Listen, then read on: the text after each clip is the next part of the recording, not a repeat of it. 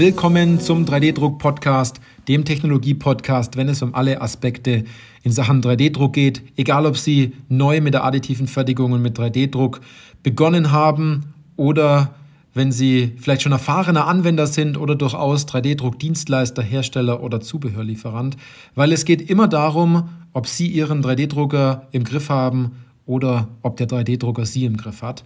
Ich bin Johannes Lutz und ich freue mich auf diese Podcast-Folge, weil diese Podcast-Folge den Titel trägt Die zwei Hauptgründe, warum so viele 3D-Druck-Anwender unter ihren Möglichkeiten bleiben.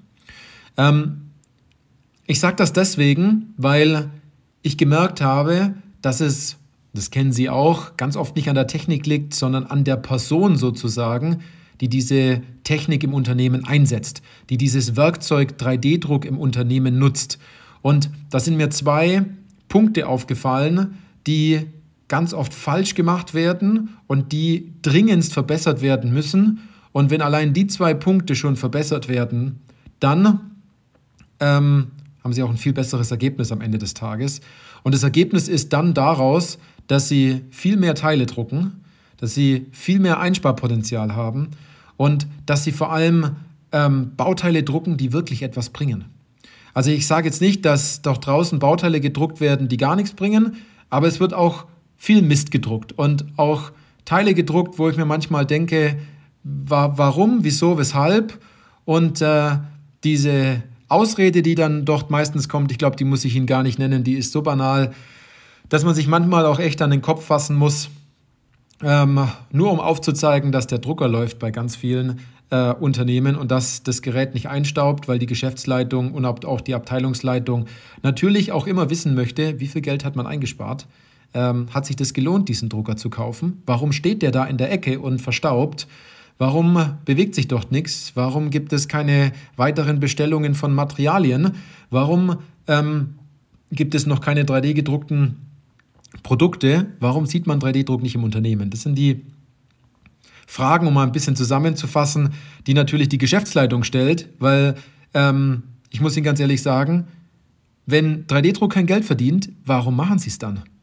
Also dann lassen Sie es doch gleich ganz bleiben, äh, anstatt diesen äh, diesen Traum aufrechtzuerhalten, irgendwann werden sie mal erfolgreich damit sein oder Erfolg entsprechend damit haben.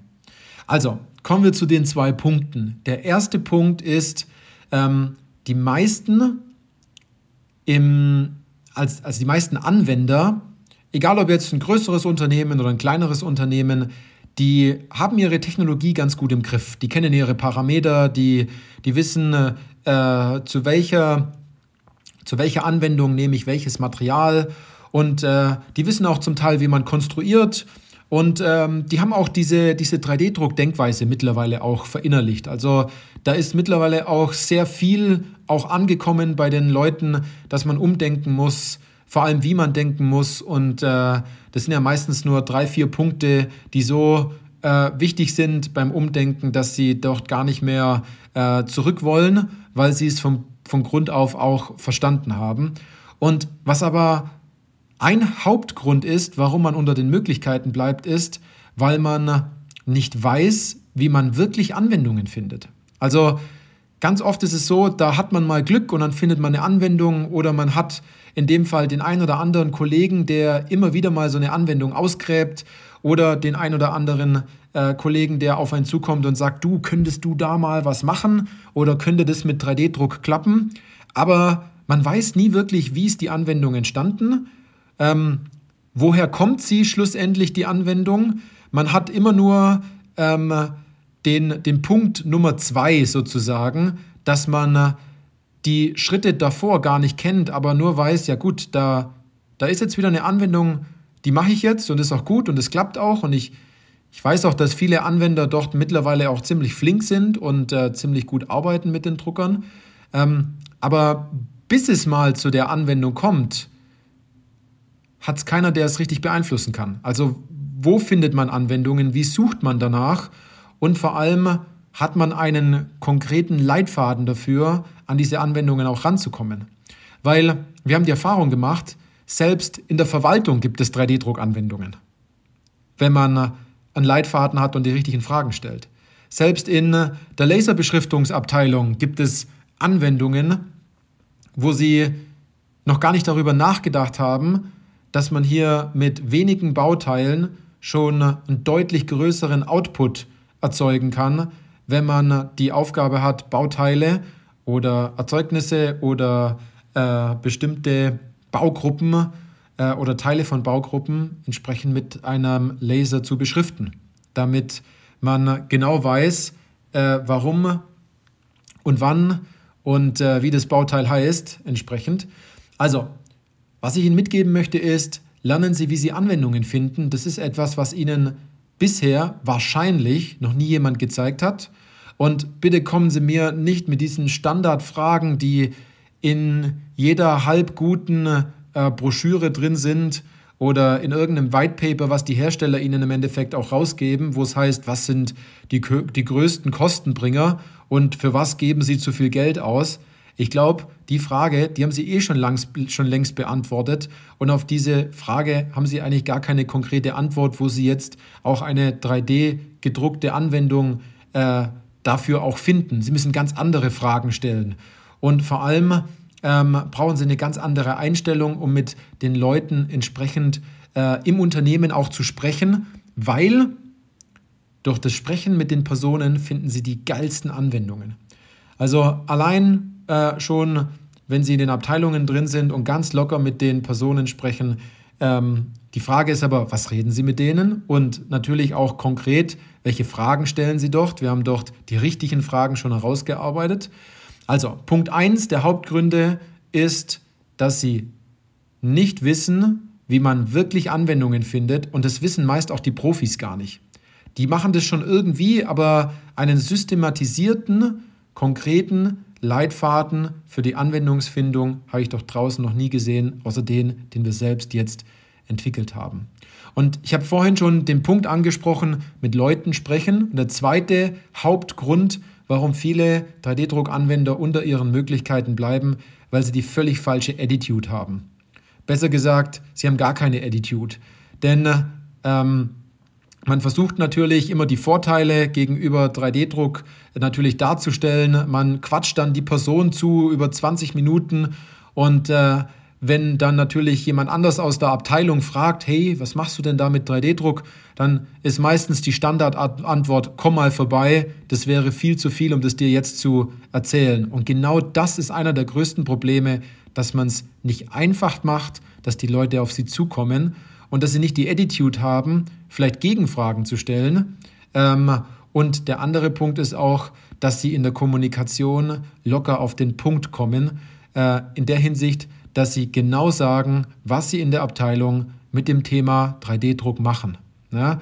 Und jetzt denken Sie mal darüber nach, wenn Sie zum Beispiel jetzt in der Schleiferei arbeiten, dann sagen Sie ja, wir glätten irgendwelche Teile, wir schleifen Bauteile ab, wir entgraten Bauteile aber sie sagen nicht, wie toll ihre Entgratungsmaschine ist oder wie toll ihre Schleifmaschine ist und welche Schleifaufsätze sie dort haben und äh, welche tollen Vorrichtungen und, ähm, und Entgrater sie haben, um entsprechend Bauteile zu entgraten. Ich glaube, das Beispiel, was ich Ihnen gerade gebracht habe, ist bei Ihnen angekommen ähm, und Sie haben es verstanden. Also reden Sie nicht darüber oder prahlen Sie nicht, eine Schleifmaschine zu haben, sondern prahlen sie darüber, welche Ergebnisse ihre Schleifmaschine sozusagen bringt. Sie gehen ja auch nicht her und zeigen ihre Schleifmaschine in den anderen Abteilungen, sagen, das Ding ist absolut rattenscharf geil, sondern sie sind ja an dem Punkt und sagen, schau mal, diese glatte Oberfläche, schau mal, wie glatt das geschliffen ist, schau mal, die Oberfläche vom Rauchheitsgrad und so weiter. Oder dass man sagt, äh, vergleich mal diese beiden Oberflächen oder schau mal, wie konkret das entgratet worden ist entsprechend, na, dass man sich dort nicht mehr verletzt.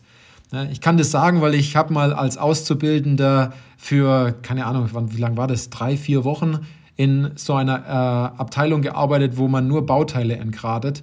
Und ich habe dort so viel gelernt von den Leuten, das können Sie sich nicht vorstellen, ähm, bezogen auf Schleifeinsätze. Äh, und äh, das hat mir auch sehr geholfen, ähm, wo ich damals auch äh, Bauteile entgratet habe und auch Stützstrukturen entfernt habe von manchen Bauteilen. Ähm, somit weiß ich da absolut ganz genau, was sind die richtigen Werkzeuge, um Stützstrukturen entsprechend auch zu entfernen. Wenn mich da mal jemand konkret fragt, dann habe ich da richtig gute Tipps entsprechend. Ähm, und ich kenne auch gute, äh, ich habe auch gute Kontakte, wo man dieses Schleifmaterial entsprechend dann auch herbekommt. Genau. Aber was ihnen dort fehlt, ist die Attitude, ähm, gerade zu stehen und äh, richtig zu argumentieren. Und ähm, meistens sind die Kollegen dort auch sehr introvertiert. Ne? Das ist jetzt kein Problem, wenn man introvertiert ist, wenn man eher weniger mit Leuten Kontakt haben möchte ähm, und wenn man vielleicht eher vor seinem PC sitzt oder vor seinem Drucker sitzt und in Ruhe arbeitet, ist alles kein Problem. Aber das hält sie ja nicht davon ab, wenn sie eine Person fragt, dass sie auch die richtigen Antworten geben. Und zwar die Antworten, die auch wirklich was bringen, anstatt die Person noch in irgendeine Richtung zu schicken, ähm, die schlussendlich nur noch mehr zu mehr Problemen führt, weil man die Person zuquatscht und äh, versucht die ganze Zeit zu überzeugen, äh, bezogen auf das Thema 3D-Druck und äh, derjenige eigentlich nur eine Frage stellen wollte und oder manchmal die Frage komplett abgeblockt wird, weil man sagt, nee, das geht nicht, aber man eigentlich vielleicht noch fragen sollte, warum hast du denn über 3D-Druck nachgedacht? Was ist dir denn dort wirklich in den Sinn gekommen? Also das sind so Punkte, die, die wichtig sind. Also zwei Hauptgründe. Einerseits lernen Sie, wie Sie Anwendungen finden und vor allem die finden, die die Geldbringer-Anwendungen sind. Und andererseits arbeiten Sie dort wirklich an Ihrer persönlichen Einstellung gegenüber dieser Technologie und auch gegenüber äh, den Kollegen in, ihren Abteilung, in, ihren, in der Abteilung oder auch in anderen Abteilungen, dass sie dort auf die Personen zugehen und mit denen reden und das richtige Gespräch führen, um dann auch im Unternehmen was zu bewegen. Weil 3D-Druck kann eine ganz große Veränderung im Unternehmen herbeiführen, ähm, nicht nur geld- und zeittechnisch, sondern auch wenn es um die strategische Ausrichtung geht oder im Endeffekt auch wenn es um Innovation in Produkte geht, dass man ein paar Dinge anders macht und schon äh, sagt der Kunde, ich finde das Produkt einfach viel besser als vom Wettbewerber in der Hinsicht. Also zwei Hauptgründe, daran können Sie arbeiten, wenn Sie dort mehr wissen möchten und wenn Sie sich, wenn Sie das für Sie, für sich selbst noch umsetzen wollen und äh, dort mehr Details brauchen, ähm, dann kontaktieren Sie mich einfach und äh, wir finden dann gemeinsam heraus, ob und wie wir Sie da unterstützen können und äh, wie sie dort am besten weiter vorankommen, weil einer der limitierenden Faktoren sind leider die Personen, die vor dem Drucker stehen, anstatt nur der Drucker selbst. In der Hinsicht äh, alles Gute und wir hören uns im nächsten Podcast.